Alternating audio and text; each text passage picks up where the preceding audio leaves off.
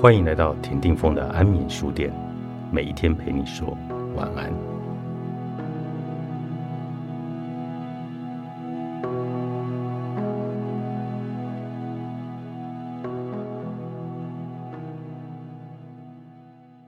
二零二一年三级警戒期间，身边的朋友们开始在家远距工作。那时，很多的朋友会找我们夫妻聊天。好奇我们平常是怎么一起在家工作的，又可以兼顾照顾孩子的角色。他们苦笑地说：“以前还可以去办公室上班的时候，如果前一天晚上跟我老公或者老婆吵架了，至少隔天醒来还有不同的空间可以冷静一下。不过现在没得选了，必须长时间近距离的相处，越来越多的问题也跟着慢慢浮上水面了。”实在是心好累啊！这让我想到刚开始和慧玲因为同居而产生的磨合期，我们得要面对彼此吵架后的坏心情，也必须学会更有效率的自我沟通，转化情绪。虽然被迫成长的过程很痛苦，吵了更多的架，但也培养各种和好的默契，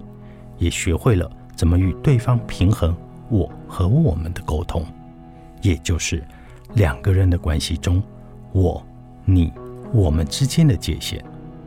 从交往、同居到成为父母，再到一起创业，对于如何建立伴侣间良好的沟通模式，我们学到的不是用各种厉害的对话公式，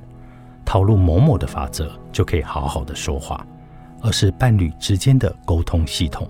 必须从不起眼的日常生活中累积起来。这其中还包含了和自己相处的能力，以及培养伴侣之间的默契。有不好的情绪时，忍一时就海阔天空；身体感觉有点疲劳，再撑一下就会有彩虹。这些想法有时候会让人对自己的感受越来越迟钝，也会让人离自己越来越远。我们大部分的人在成长的过程中，一直都在学习忍耐。长大以后，很习惯的压抑自己的感受，但是不管是心理的忍耐还是生理的忍耐，压抑感受会让自己更容易烦躁。这个道理，相信大部分的人都懂。不过，我们很多时候无法察觉自己正在忍耐，是因为忽略感受已经变成一种自动化的行为，就是在无意识发生的，尤其是对身体的感受。我们常常用自己的意志力选择忽略了他们，像是明明觉得肩膀很酸痛，却因为工作还没有完成，就强迫自己要靠意志力忍耐的做完；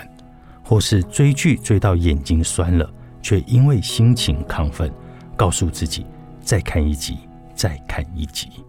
可怕的是，压抑身体感受会带来的烦躁感是很容易累积的，这些。藏在内心阴暗角落里的感情，会如黑洞般的影响你的好心情，削弱专注力。当你没有来由的想对人发脾气，或是想要粗鲁的对待人事物，那就是累积到快满出来的征兆了。请好好照顾身体的需要，练习不要过度的忍耐身体的感受。例如，感觉皮肤黏腻时，就赶快去洗个澡。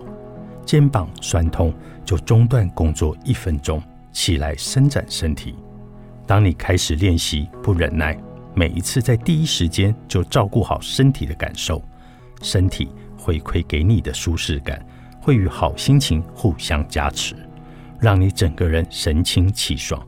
就算心情不好，照顾好身体感受时，也会得到安慰，也可以更快的将不好的内在感受转化掉。忍耐不是不行，但如果你是有意识的忍耐，并且在忍过之后能回过头来好好照顾自己的需求，那么我们离自己的心就能够更靠近一些。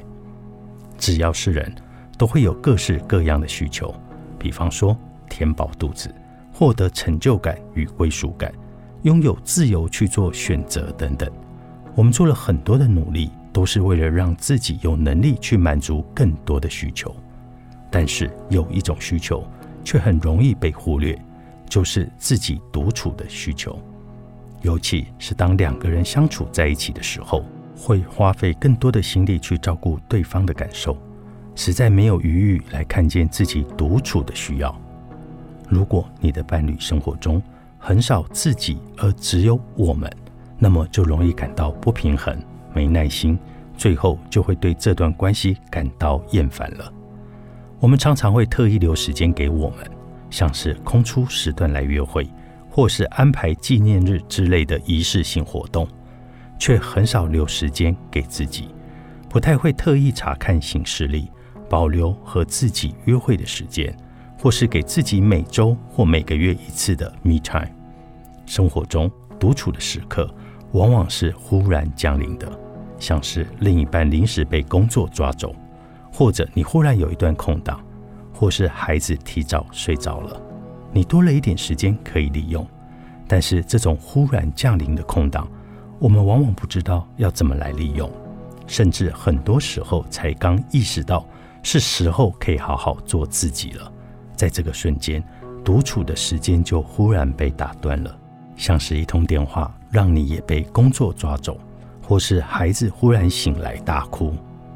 不完整的独处时间，就不会有好的独处品质。如果你与自己相处的时间总是品质很差，有一天会发现，你对世界的一切都感到很不耐烦，总是容易生气、怪罪他人。那不是因为世界不好。而是因为你变得不喜欢你自己了。我跟慧玲有一个常用的暗号，就是“猫咪时间”。透过这个暗号，我们可以很好的知道对方的状况不太好，但对方现在无法整理出原因，所以需要自己独处一下，调试心情。